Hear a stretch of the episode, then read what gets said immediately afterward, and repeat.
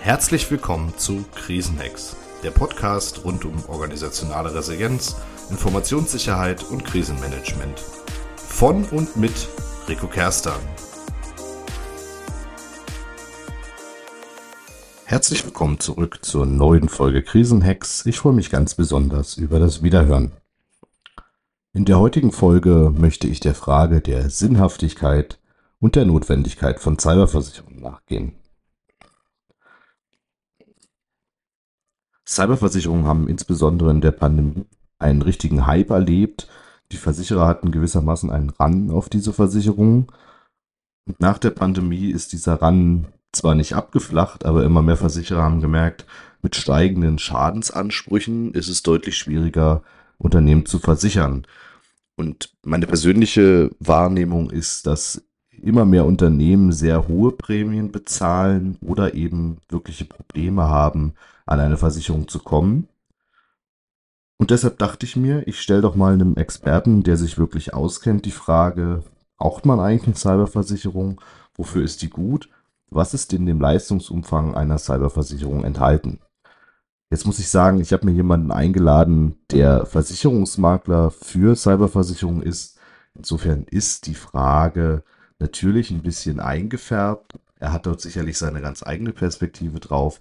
Aber ich bin sehr gespannt, was ich heute über das Produkt Cyberversicherung lernen kann. Ja, heute bei mir zu Gast Hanno Pinksmann, geschäftsführender Gesellschafter der Cyber Direct, einem 2018 gegründeten Spezialmakler für Cyberversicherungen.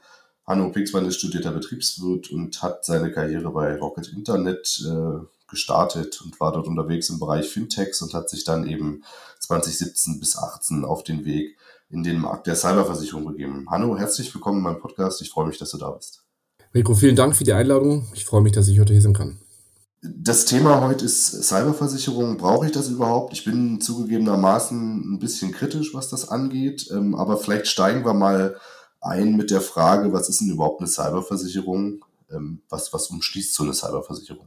Also vielleicht mal, um es allgemein ein bisschen ähm, äh, den Rahmen zu setzen. Viele Unternehmen versichern sich ja gegen äh, Risiken, die sie selber nicht tragen können und tragen wollen.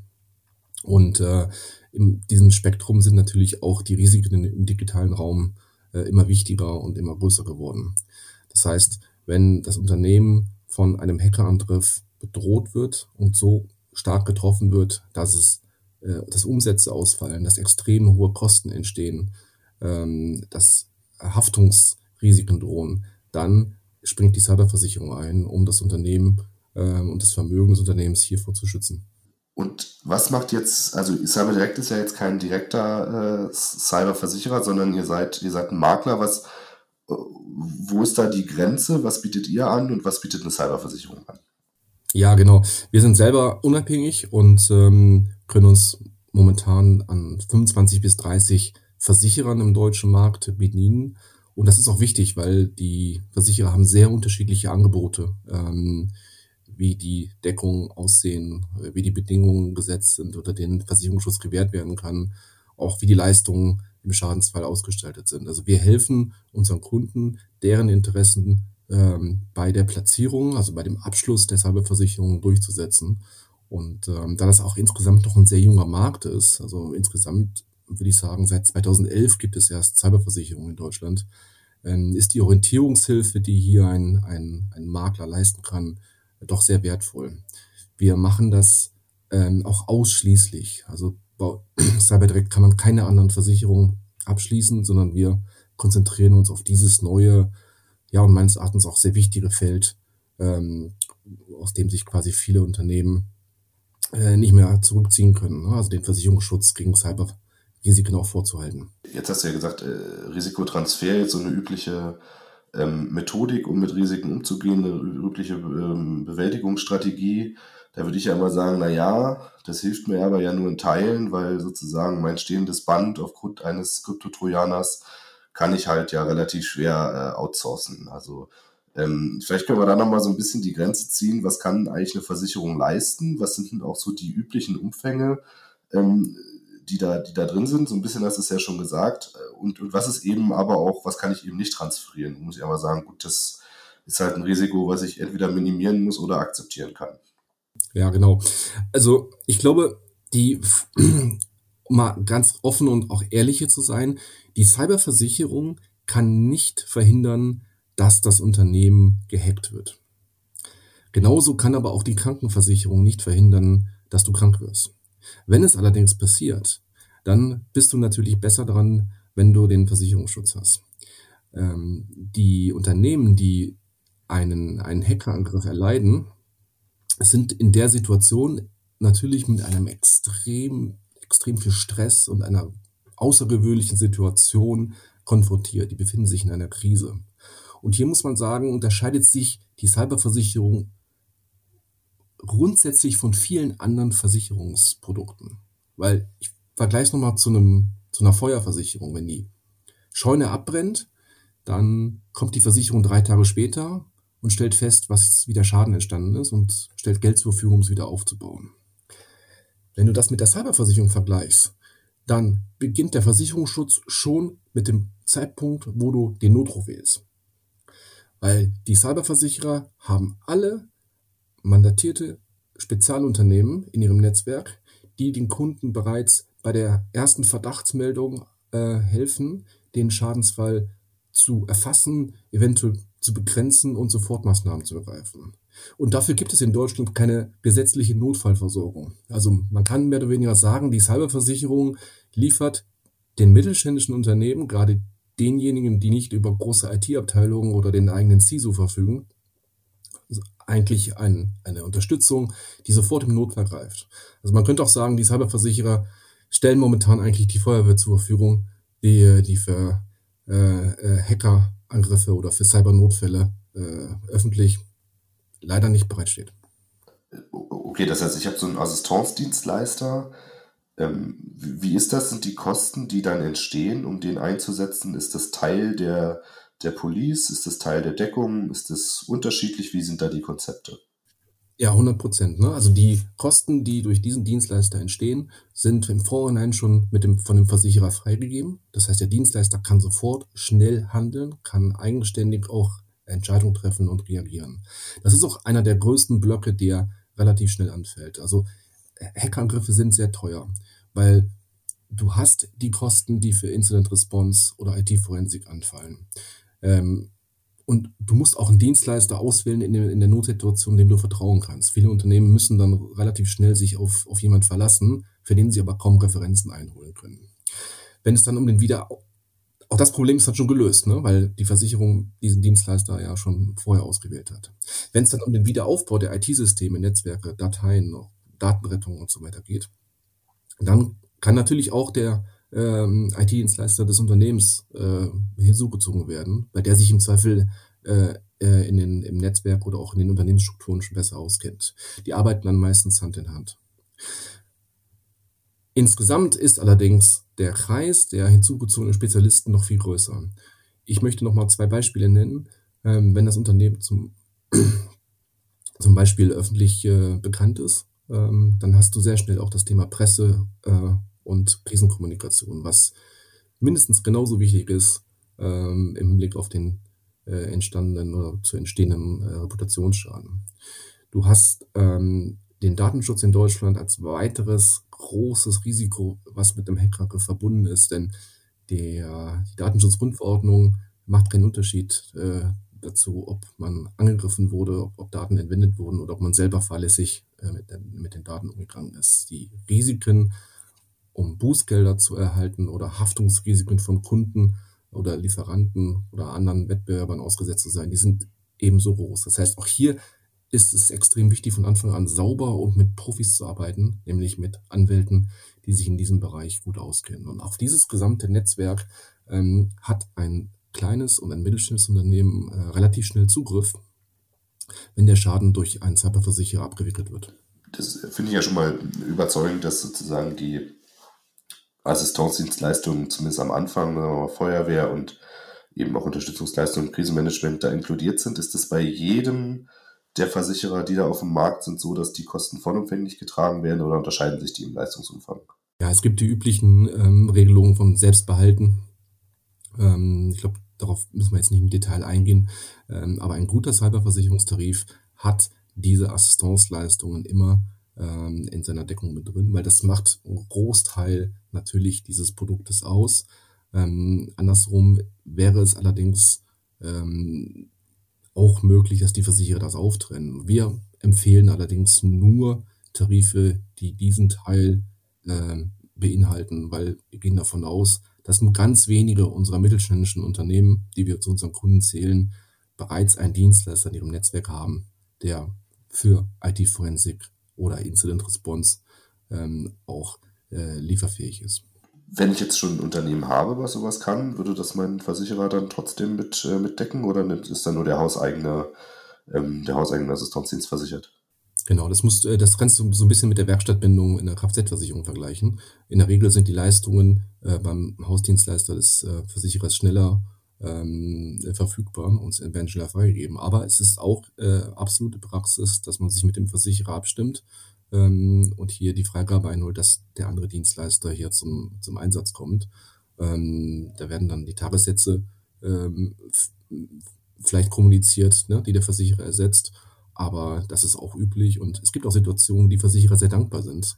Weil wenn nämlich gerade eine Situation vorherrscht, wo vielleicht aufgrund von zwei, drei Schadensfällen, die parallel eingetreten sind, der Dienstleister des, ich sag mal, Versicherer ABC ausgelastet ist, dann kann es eh sein, dass der Fall vielleicht sogar in die Drittvergabe geht. Also das sollte kein Hindernis sein, eine Versicherung abzuschließen, ähm, denn die Wahl des Dienstleisters ist in der Regel etwas, was der Kunde dann auch, auch mit, mitgestalten kann.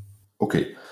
Ähm, jetzt ist es ja so ein bisschen die Frage, wann macht es eigentlich Sinn für mich als Unternehmen, da höre ich immer, na ja, wir sind ja irgendwie uninteressant und wir sind ein relativ kleines Unternehmen und was soll denn schon passieren und außerdem ist IT bei uns gar nicht so wichtig. Ich habe da mit Marian Kugler schon mal drüber gesprochen, aber jetzt hast du ja da auch sozusagen wahrscheinlich aus der Leistungs, äh, aus, aus der Leistungsabteilung oder sowas, äh, Regulierungsabteilung, äh, durchaus Insights. Was, was sind denn so Unternehmen, die betroffen sind von einem Cyberangriff? Ja, es sind äh, leider äh, durch die Bank, der ist der gesamte Mittelstand betroffen. Ähm, das Problem ist, muss ich sagen, wir machen das jetzt seit sechs Jahren hier, viel größer, als man es in der öffentlichen Wahrnehmung vermutet. Das hat einen ganz speziellen Grund, weil ich erlaube mir wieder mal den Vergleich mit der brennenden Lagerhalle oder die Scheune hatten wir eben. Wenn das in deiner Kleinstadt passiert, dann weiß es am nächsten Tag jeder. Wenn dasselbe Unternehmen allerdings, stellt den Betrieb vor 20 Mitarbeiter, ähm, Metallverarbeitung, Handwerk, handwerklich geprägt, wenn die von einem Hackerangriff betroffen sind, dann weiß es am nächsten Tag höchstens die Belegschaft, vielleicht ein, zwei Kunden.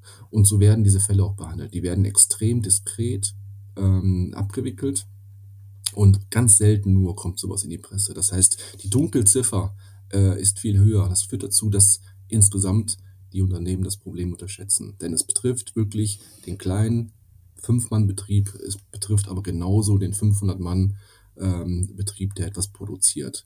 Die Hacker machen keinen Unterschied in der Auswahl ihrer Opfer, denn die Großzahl der Cyberangriffe sind ungezielt. Also hier geht es schlichtweg um die Monetarisierung durch Zerstörung, Verschlüsselung, Entwendung von personenbezogenen Daten. Und wenn das passiert, wenn eine Ransomware-Schadsoftware mein, mein, äh, meine Systeme befällt, bin ich in der Regel relativ schnell manövrierunfähig sage ich immer. Das heißt, das Unternehmen kann nicht weiterarbeiten. Die Mitarbeiter können keine E-Mails mehr schreiben. Eventuell sind sogar Daten verloren gegangen, auf die ich äh, täglich zugreifen muss. Und damit ist jeder erpressbar.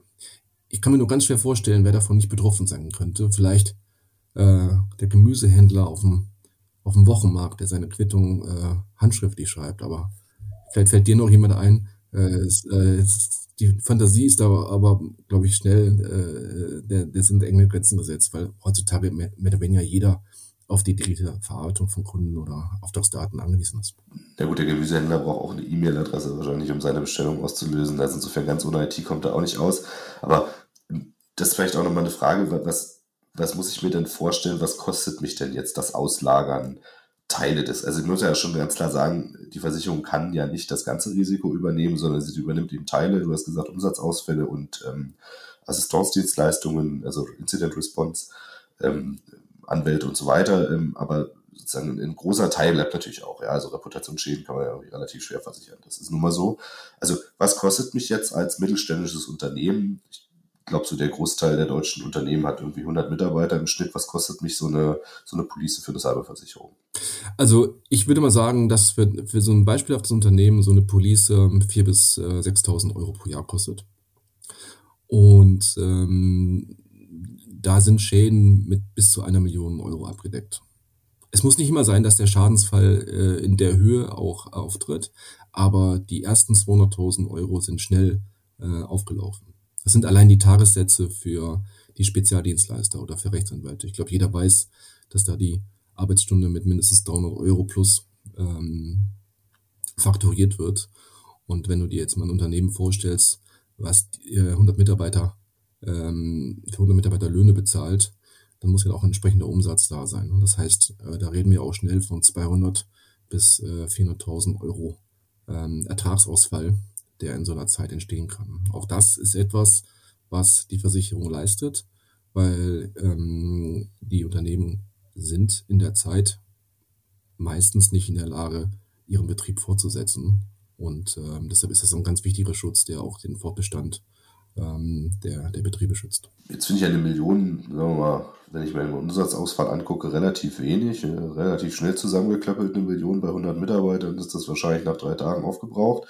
Gibt es auch höhere Deckungssummen? Also, oder ist da irgendwie, ich bin deshalb auch so ein bisschen skeptisch, weil ich immer so denke, naja, der Business Case einer Cyberversicherung, der erschließt sich mir noch nicht, weil die Schadensummen sind extrem hoch, das Risiko ist eigentlich extrem hoch, weil die Antrittswahrscheinlichkeit hoch ist. Ähm, also irgendwie müssen die Versicherer ja da in Anführungsstrichen tricksen. Das ist natürlich kein Tricksen, sondern das ist natürlich Transparenz, aber irgendwo, wo, wo endet denn so die, die, die, die mögliche Deckung, die ich da irgendwie erreichen kann? Also äh, es gibt Unternehmen in Deutschland, die für, mehrere hundert Millionen Euro Cyberversicherungsschutz ähm, einkaufen. Ähm, das ist natürlich im Mittelstand anders. Ähm, wir platzieren in der Regel Cyberversicherungsverträge zwischen einer Million Euro und 10, 15 Millionen Euro Deckungssumme. Das ist auch das Maximale, was ein Versicherer alleine heutzutage in Deutschland ähm, herauslegen kann. Wenn es darüber hinausgeht, müssen wir in der Regel sogar zwei oder drei Versicherungsverträge kombinieren. Äh, es ist aber immer eine, eine Berechnung, die wir zusammen mit dem Kunden anstellen. Das ist eine ganz wichtige Aufgabe des Versicherungsmaklers, hier das Schadenspotenzial abzuschätzen. Also wie viel Kosten entstehen für die Spezialisten, wie viel Umsatz, also der Ertragsausfall ist ja der entgangene Deckungsbeitrag. Ne? Also es müssen ja die, in dem Fall die Gehälter der Mitarbeiter weitergezahlt werden und der, der entgangene Betriebsgewinn, der die, die, äh, die, die Kosten deckt. Ähm, das heißt, es ist nicht immer Umsatzausfall, sondern die, der, der Ertrag und, äh, und die fortlaufenden Kosten. Und natürlich dann auch die, äh, der Aufwand, der für Kommunikation, Anwälte oder auch mal eine Haftungsklage drohen kann, die sich eventuell noch über fünf Jahre lang zieht. Stell dir vor, das Unternehmen ähm, äh, ist aus dem Steuerberatungssektor oder aus dem medizinischen Sektor. Da kann natürlich durch die Verletzung von personenbezogenen Daten können noch langjährige äh, Gerichtsverfahren entstehen äh, rund um den Datenschutz. Also das ist etwas, das muss man schon ähm, auskömmlich kalkulieren. Das gehört auch mit zu einem, äh, zu einem festen Bestandteil eines, einer, eines Beratungsgesprächs. Jetzt bist du ja ein Vertreter eines Maklers, das heißt, ihr seid ja unabhängig, habt unterschiedliche ähm, äh, Versicherungen im Portfolio. Ähm, ein zweiter Punkt, der mich so ein bisschen kritisch macht, ist, ich sehe ab und an in meiner Berater- oder Auditorentätigkeit so Policen, die dann unendlich lang sind und äh, ganz viele äh, entweder Eintrittskriterien, also äh, Kriterien bieten, die ich erstmal erfüllen muss, um überhaupt versicherbar zu sein und zweitens ähm, ganz viele Grenzen einer Versicherung. das kennt man ja auch von der Hausratversicherung. Da steht immer, das, was gerade passiert ist, ist halt nicht versichert. Ähm, was ist denn als Unternehmen, was muss ich denn erstmal für Voraussetzungen erfüllen, damit ich überhaupt zu einem Makler gehen kann? Ich glaube, ähm, die, die Beratung eines unabhängigen Versicherungsmaklers im Vergleich zu dem ähm, gebundenen Vermittler einer großen Versicherung, der, den man einfach in seiner Filiale besuchen kann, ähm, äh, das steht jedem Unternehmen offen, weil die Makler in der Regel ähm, interessiert sind, hier Kunden auf dem Weg in die, in die, in die Deckungsnahme der, Versicher der Versicherungsrisiken ähm, zu begleiten. Aber du hast gerade einen sehr wichtigen Punkt gemacht, nämlich den Vergleich zur, zur Hausrat oder ich sag's mal zur, zur Gebäudeversicherung, wo, wo häufig mal drin steht, was nicht versichert ist.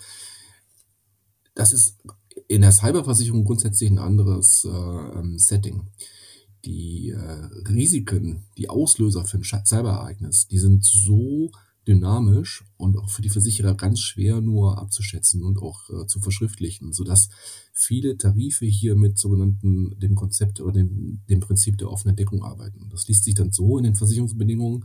Versichert ist ähm, eine Informationssicherheitsverletzung, Klammer auf, zum Beispiel Phishing-E-Mails, ähm, unbefugtes Eindringen eines Dritten, etc. Das heißt, wenn hier eine nicht abgeschlossene Aufzählung in der Definition des Schadensfalls enthalten ist, also zum Beispiel eine insbesondere Aufzählung, dann heißt das, äh, dass der Versicherer jegliche Arten von Cyberangriffen abdeckt.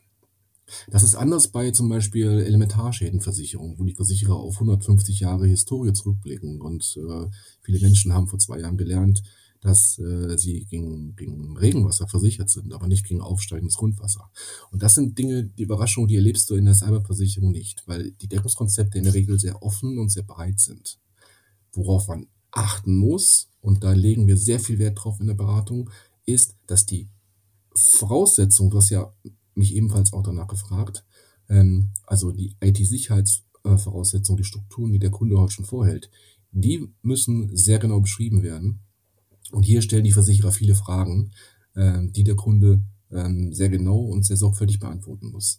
Denn wenn es Streitigkeiten um die Deckung gibt, dann weniger um den Auslöser, also ist das jetzt ein Hackerangriff, ja, nein, ähm, sondern darum, war die Voraussetzung, die der Versicherer formuliert hat, letztendlich durch den Kunden gegeben oder sind wir hier irgendwo zwischen Frage 2 und 3, äh, war hier noch eine Schattierung drin, ne, die der Fragebogen nicht hergegeben hat, die der Kunde vielleicht äh, ähm, zu flüchtig beantwortet hat. Da entstehen letztendlich im Schadensfall ähm, die Probleme, wenn sie, wenn sie aufkommen.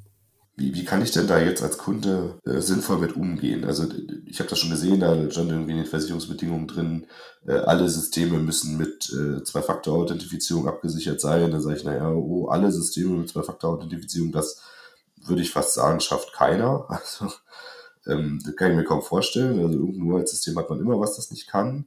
Und dann wäre ich ja schon an so, einem, äh, an, an so einer Diskussionsquelle gekommen. Also wie, wie, wie stelle ich mich da ähm, sinnvoll auf und in dem Kontext, wie sinnvoll sind denn so Zertifizierungen wie eine ISO 27001 Zertifizierung? Hilft mir das dabei oder ist das den Versicherern egal?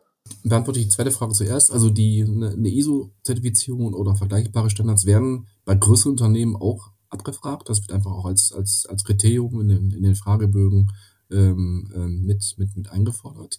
Darüber hinaus verlässt sich der Versicherer allerdings auf seine eigene Risikoprüfung. Also die ISO 27001 ist jetzt kein Substitut für die, ähm, äh, den Fragebogen und den Fragenkatalog des Versicherers.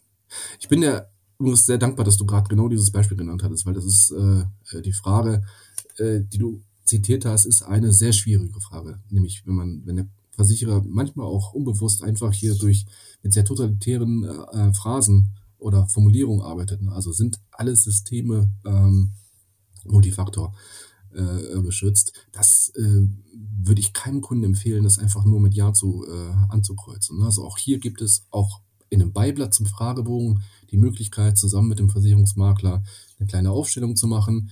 Ähm, das hört sich bei uns dann meistens so an, ähm, nach Rücksprache mit dem Kunden sind folgende Systeme als kritische Systeme definiert äh, und für diese Systeme wird, wird MFA äh, vorgehalten und hiermit bestätigt. Ne? Also das ist was ganz anderes, als wenn man jetzt auch noch bestätigt, dass man eventuell den Zoom-Account mit Zwei-Faktor-Authentifizierung schützt ähm, oder das, das, äh, die, die 27. Anwendung, die im Unternehmen benutzt wird. Also da ähm, ist die Zusammenarbeit zwischen Kunde und aber auch dem IT-Leiter des Unternehmens äh, sehr wichtig. Und das ist etwas, wo wir uns natürlich auch ähm, ja, jetzt in, unserem, in unserer Tätigkeit bestätigt fühlen, dass, dass wir hier aufs Detail achten müssen.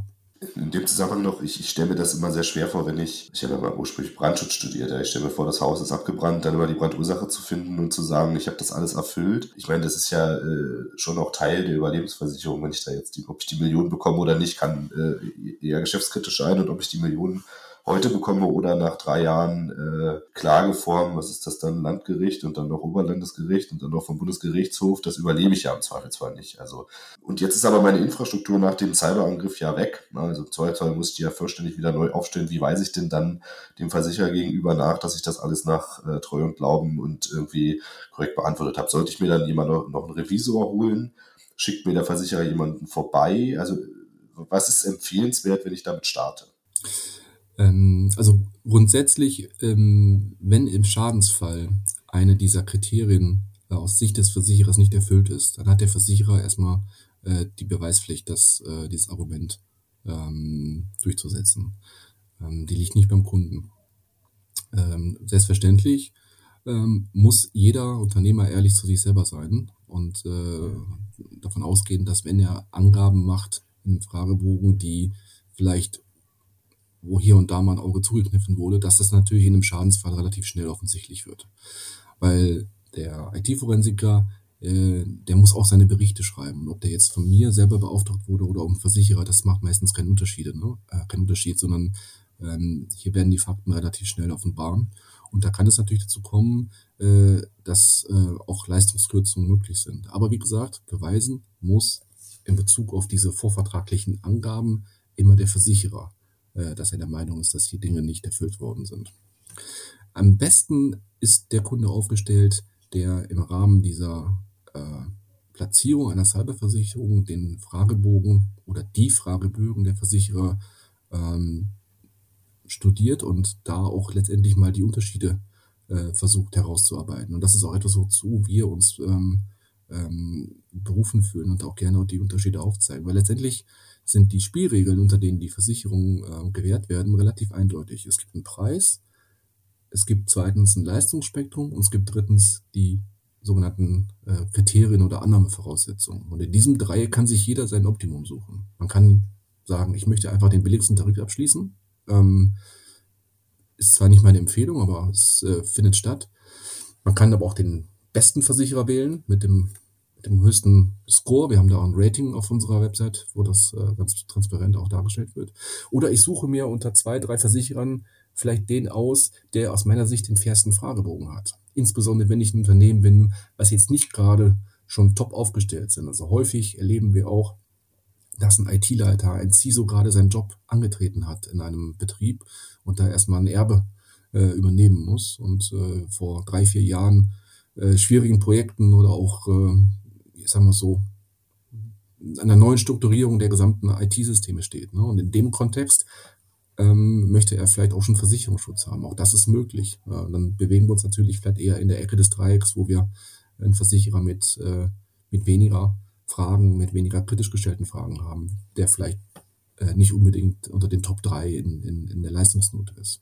Das ist übrigens etwas, was äh, als Makler relativ schnell unsere Aufgabe ist, hier die, äh, die, die Richtung herauszufinden, die der Kunde steuert. Ähm, die Versicherer arbeiten Gott sei Dank im Mittelstand ähm, noch mit Standards. Das heißt, äh, wenn ein Unternehmen weniger 10 Millionen, weniger 25 Millionen oder knapp unter 50 Millionen Euro Umsatz hat, dann sind die Fragebögen in der Regel auch überschaubar.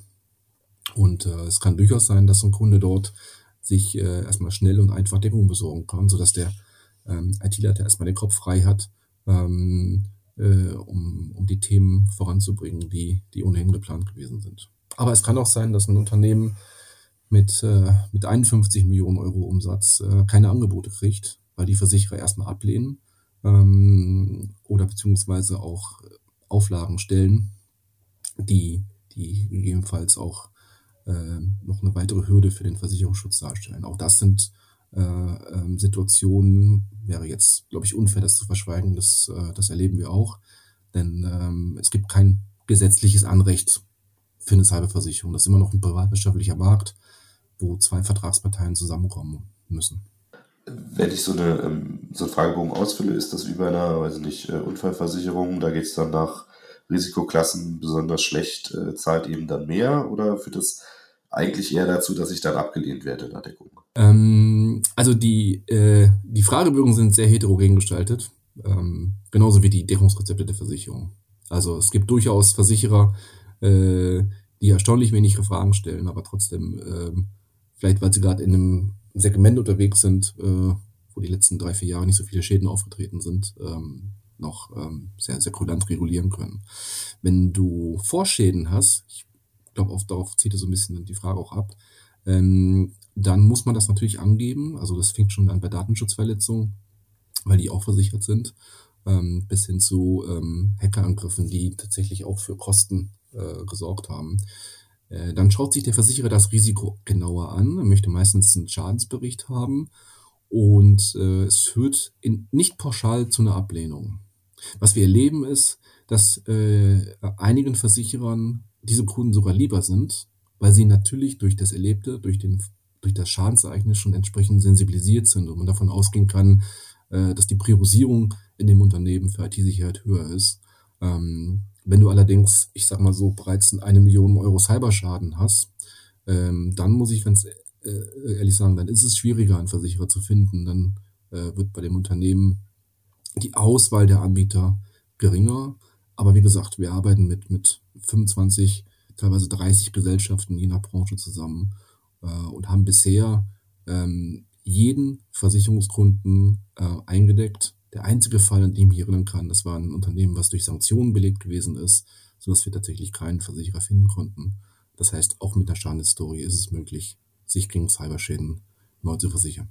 Das wäre jetzt meine Frage gewesen, gibt es Unternehmen, die eigentlich gar nicht äh, versicherbar sind, also wo man sagen kann, naja, das ist äh, sicherlich eine gute Idee, aber ähm, auch lässt man sich beraten, aber es wird einfach nicht dazu kommen, dass es, ein, dass es einen Abschluss gibt mit einem Cyberversicherer. Ja, also wenn die Grundvoraussetzungen nicht erfüllt sind, wenn es zum Beispiel kein Backup gibt, ähm, keine, ähm, keine, keine Virenschutzsysteme, keine Firewalls, dann ähm, kann man die Mindestkriterien eines Versicherers nicht erfüllen. Das, die Deckung ist von Anfang an eigentlich ähm, nicht, äh, nicht, nicht gegeben. Dann wäre es auch ähm, unsere Aufgabe als, als Makler hier zu verhindern, dass der Kunde jetzt auch noch eine Prämie zahlt. Ne? Also das, das macht in dem Fall keinen Sinn. Ähm, Habe ich aber noch nie erlebt. Ich erlebe eher, dass die Unternehmen noch in die ähm, IT-Mindestanforderungen, die der Versicherer setzt und die uns auch kontinuierlich steigen, ähm, das hat in den letzten Jahren sehr zugenommen, so ein bisschen reinwachsen muss. Ja? Das heißt, man muss schauen, äh, ist jetzt der richtige Zeitpunkt ähm, oder ist der Zeitpunkt vielleicht erst in einem Jahr gekommen um dann den Versicherungsschutz abzuschließen. Es ist aber tatsächlich so, dass ähm, auch wenn die Versicherung äh, jetzt nicht gerade den besten Tarif hat äh, oder nicht die höchste Deckungssumme, es ist immer noch besser, diesen Versicherungsschutz zu haben, als keinen zu haben.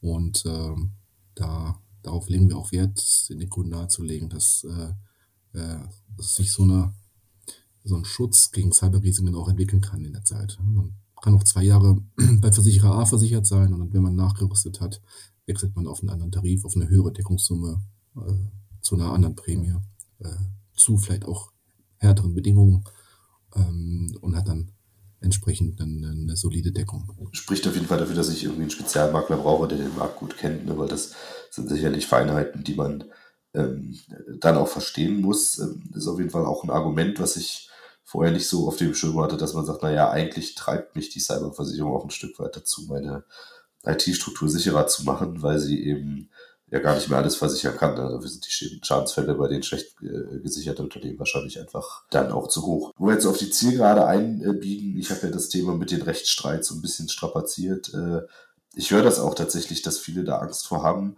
Du hast ja da den konkreten Einblick. Ist das jetzt eher die Regel, dass man sich hinterher streitet mit dem Versicherer oder würdest du sagen, das ist eher die wirklich extreme Ausnahme, dass es dazu zu großen Diskussionen kommt? Ja, es ist die Ausnahme und natürlich sind natürlich diese ähm, Deckungsstreitigkeiten auch die, die häufig mal in, in, der, in der Presse landen, ne? weil wenn es zu einem Urteil kommt, dann ist es entsprechend öffentlich.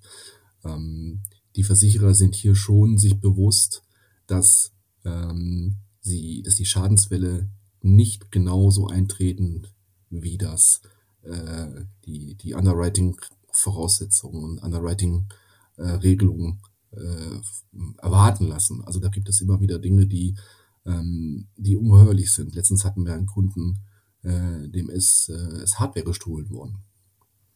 So, das war so gar nicht in den, in den Bedingungen vorgesehen ähm, letztendlich ist, ist, die Deckung trotzdem, ähm, hat trotzdem gehalten, weil es dafür auch keinen Ausschluss gab. Ja? Also entsprechend für die Maßnahmen, die dadurch ausgelöst wurden, Betriebsunterbrechung, Datenschutz, Äh, das beweist auch noch so ein bisschen, wie, ähm, wie jung die Branche ist ähm, und dass auch viel Augenmaß erforderlich ist. Wenn allerdings ein Unternehmen vorsätzlich Tatsachen verschweigt, ähm, zum Beispiel angibt, dass man diverse Schwachstellen gepatcht hat, äh, die vielleicht sogar in Fragebogen namentlich aufgelistet sind, dann wird es natürlich im, äh, im, im, im Deckungsfall sch schwierig, einen Streit zu vermeiden. Und dann sind natürlich auch die Kunden gut auf, gut beraten, sich dann äh, äh jemand zur Seite zu holen, der sich auf diese Themen spezialisiert. Ähm, meistens endet das im Vergleich, weil kein Versicherer vor Gericht äh, diese ganzen Details äh, der Öffentlichkeit präsentieren möchte und die Kunden meistens auch nicht. Ich habe auf jeden Fall gelernt, dass ich, bevor ich jetzt mir so eine Cyberversicherung hole, also das ist deutlich schwieriger als, sagen wir mal, eine betriebliche Rentenversicherung abzuschließen, äh, weil ich eben doch im Zweifelsfall hier relativ viel technisches Know-how auch haben muss über meine Organisation. Also wenn es jetzt, was sich darum geht, sind meine ähm, Systeme gepatcht, dann erlebe ich das ja selbst im Audit, dass ich zwei Leute frage und zwei Antworten bekomme. Ähm, also insofern äh, muss ich mir eben dann sicherlich auch sicher sein als Unternehmen, dass das, was ich da hinschreibe, passt und vielleicht auch nochmal jemand drüber gucken lassen. Ähm, die, die letzte Frage, die mich bewegt, ist so ein bisschen ein Ausblick. Ich lese immer wieder auf LinkedIn, dass so die Cybersicherheits-Enthusiasts und Experts und wie man da heute heißt, sagen, äh, naja, das Geschäftsmodell Cyberversicherung wird es bald nicht mehr geben, äh, weil einfach die Schadenssummen zu hoch sind und das wird keiner mehr machen. Jetzt habt ihr euch natürlich fokussiert, insofern glaube ich, bist du ein bisschen biased, aber ich würde auch glauben, dass du dann ehrlich genug sein kannst, um zu sagen, also wie wird sich das denn entwickeln, der Markt in, in Zukunft? also der Todgesang auf die Cyberversicherung, der ist fast genauso alt wie die, wie die Branche selber. Ähm, wir haben erlebt in den letzten zwei, drei Jahren vor allen Dingen, dass gerade durch, den, durch die Ausbeutung von Ransomware die Schadenssummen extrem gestiegen sind, dass gerade auch die Schäden, die Versicherer reguliert haben im deutschen Mittelstand, äh, immens geworden sind. Und die Versicherer haben darauf reagiert. Und das ist auch das, was der Kunde äh, und die Branche äh, weiter erleben wird. Also die Preise sind hochgegangen, teilweise bei einigen Versicherern um 30, 40, 50 Prozent. Ähm, das hat dazu geführt, dass einige Kunden gewechselt haben, einige sind auch dabei geblieben, aber auch die Mindestkriterien wurden angepasst. Also wir haben heute bei fast allen Versicherern die von dem von dir eben zitierte Multifaktor-Authentifizierung als als äh, als Mindestkriterium bei, bei, den, bei den mittelgroßen Unternehmen. Und ich glaube, das ist auch gut so und richtig so, dass die Spielregeln, unter denen wir Versicherungsschutz gewähren können, äh, sich dem, dem, äh, den Gegebenheiten anpassen. Nun so kann diese, diese Branche auch weiter funktionieren. Und die Versicherungsbranche hat durchaus gezeigt in der Vergangenheit, in den vergangenen Jahrzehnten, dass sie andere, viel schwerer zu kalkulierbare Risiken abfedern kann. Denk mal an große Katastrophen, ähm, äh, gerade die äh, durch auch den Klimawandel gegebenenfalls begünstigt sind. Und äh, das ist auch in der Cyberversicherung möglich. Ähm, nur der, der Pool der Versicherer, der Versicherten, die in diesen, diese Prämientöpfe einzahlen, der ist natürlich noch nicht so groß. Also müssen die Versicherer hier teilweise noch härter das Steuer anfassen. Aber ich bin sehr, sehr sicher, dass dieses Risiko tragfähig ist und dass die Menschen, die sich heute damit beschäftigen, bei den Versicherern, bei den Rückversicherern, ähm, jetzt schon die Weichen gestellt haben, dass das ein langfristiger, auch tragfähiger Markt sein kann, in der, äh, in der die Unternehmen auch sich darauf verlassen können, dass ihre Schäden ähm, gedeckt sind, wenn sie denn zutage treten. Okay, also das Geschäftsmodell scheint zu funktionieren. Das wird auch weiter funktionieren mit angepassten Rahmenbedingungen. Mich hat es ja auch überzeugt, dass die Versicherung eben auch dazu führt, dass ich eben auch nochmal stärker regelmäßig auf meine Infrastruktur gucken muss, Anpassungen vornehmen muss, vielleicht auch ein Stück weit in den Stand der Technik gedrängt werde. Ähm, insofern ähm, bin ich ein bisschen positiver gestimmt. Muss nur heute Nacht drüber schlafen, ob ich das äh, jetzt guten Gewissens. Aber ich habe auf jeden Fall gelernt, es macht Sinn, sich mit einem Makler auszutauschen ähm, und dann auch einem Makler, der ähm, wie die Cyber Direct eben auch viel Kompetenz in dem Bereich hat, weil das ist eben auch ein spezielles Thema. Das wird man nicht unbedingt als Sach, äh, Sachmakler, der irgendwie sich auf Sachschäden äh, fokussiert hat, nicht unbedingt abdecken können, wenn man nicht den Experten hat. Ich glaube, die Makler ähm, ähm, müssen heute sehr viele Themen abdecken. Da möchte ich auch mal die Lanze brechen für unsere Vertriebspartner, die sich teilweise dann auch selber an uns wenden und ähm, wir Kunden dann gemeinsam betreuen.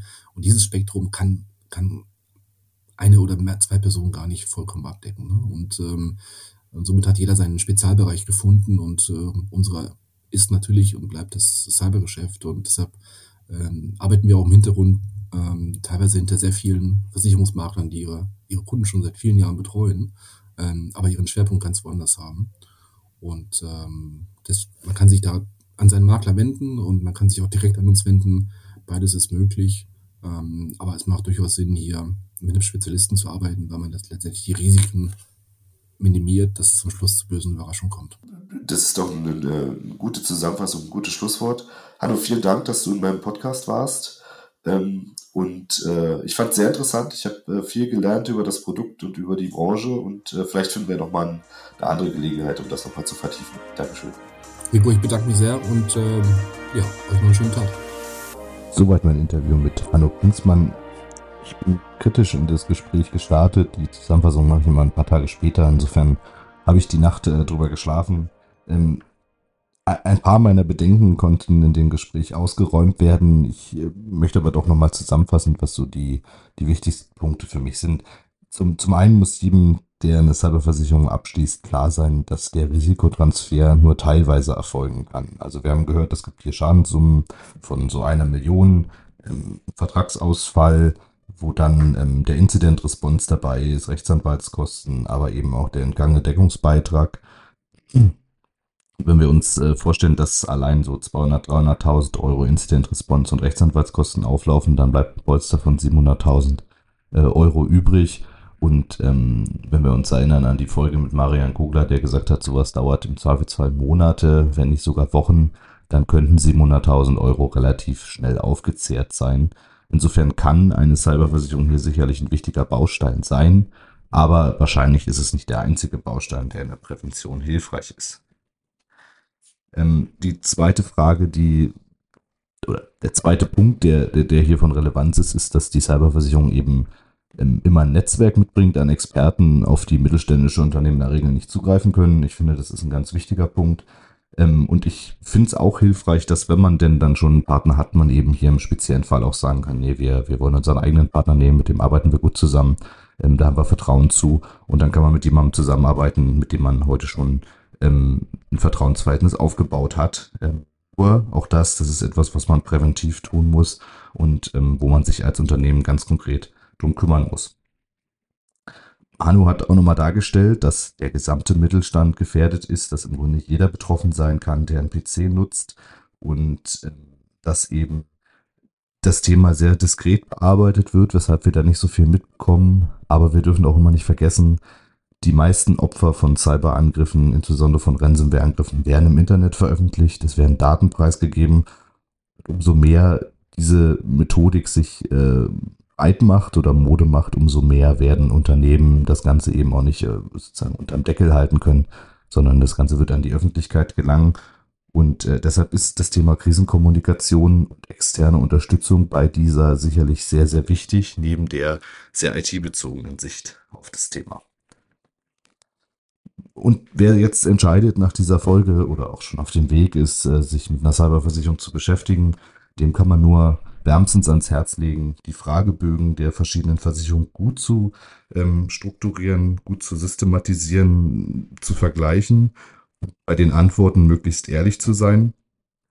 Ein Aspekt, den wir jetzt in dem Gespräch nicht so beleuchtet haben, der aber ja im Mittelstand durchaus üblich ist, ist, dass man gar keinen richtigen IT-Leiter hat oder vielleicht einen Mitarbeiter im Unternehmen oder so und dass die wesentlichen Aufgaben eben auch an ein Systemhaus äh, ausgelagert sind dann wird es natürlich ungleich komplexer, ähm, die Antworten zu liefern, die dort gefragt sind. Das heißt, es macht sicherlich Sinn, vielleicht hier auch jemanden Drittes einzubinden, der als Moderator fungiert, um die richtigen Antworten zu geben. Äh, denn der Streit im Nachhinein ist sicherlich deutlich kostspieliger und anstrengender, als die äh, Antworten vorher vernünftig äh, zu liefern. Ähm, klar ist auch, dass die Versicherung einen ähm, zu einer Reifegradserhöhung im Bereich der IT-Sicherheit und Informationssicherheit drängen wird. Also mit steigender Bedrohungslage werden sicherlich die Fragebögen und die Versicherungsbedingungen steigen und ähm, die Anforderungen an die Unternehmen, die so eine Versicherung abschließen, wachsen. Und äh, ich denke, das muss, dessen muss man sich bewusst sein. Das ist eben anders als bei einer äh, Krankenversicherung, einer privaten, wo man einmal einen Gesundheitsfragebogen ausfüllt und dann bleibt das Risiko bestehen, sondern hier gibt es eben den fortwährenden Druck, sich anzupassen und ähm, meines Wissens steigen auch die, äh, die, die Summen, die dort bezahlt werden müssen, die, die Jahresgebühren ähm, regelmäßig an. Ähm, was vielleicht an dieser Stelle dann hilfreich ist, ist, dass man eben sich durchaus auch unterschiedliche Versicherer zu unterschiedlichen Lebenszyklen suchen kann. Man kann am Anfang jemanden nehmen, der vielleicht nicht so selektiv bei der Auswahl ist, aber dann vielleicht nicht das beste Produkt liefert oder höhere ähm, Versicherungssummen hat. Ähm, und insofern macht es sicherlich Sinn, hier mit einem Versicherungsexperten zu sprechen, der sich in dem Themenfeld gut auskennt und dann den richtigen Partner für das äh, Thema Cyberversicherung zu finden. Also für mich bleibt so kein Fragezeichen. Ich, ich denke, man kann ein Ausrufezeichen dahinter machen. Cyberversicherungen sind durchaus sinnvoll, aber sie sind eben kein Allheilmittel. Und insbesondere als Geschäftsführung kann man sich durch das bloße Abschließen einer Cyberversicherung eben nicht frei machen, sondern das ist ein Produkt, was sehr speziell ist, das ist ein Markt, der sehr speziell ist. Und es bedarf auch hier der Vorbereitung und der genauen Planung des Weges in eine Cyberversicherung. Ja, soweit meine heutige Folge. Ähm, ich freue mich wieder über Feedback an redaktion.krisenhacks.de oder über private Nachrichten auf LinkedIn an Rico Kerstan. Außerdem freue ich mich, wenn wir uns in der nächsten Folge wiederhören. Ich habe dann Timo Schreiber zu Gast, der Informationssicherheitsbeauftragter in einer kritischen Infrastruktur ist und der seine ganz persönliche Sicht auf das Thema plötzlich kritisch, was kommt dann, mit uns teilen wird. Ich freue mich. Auf Wiederhören.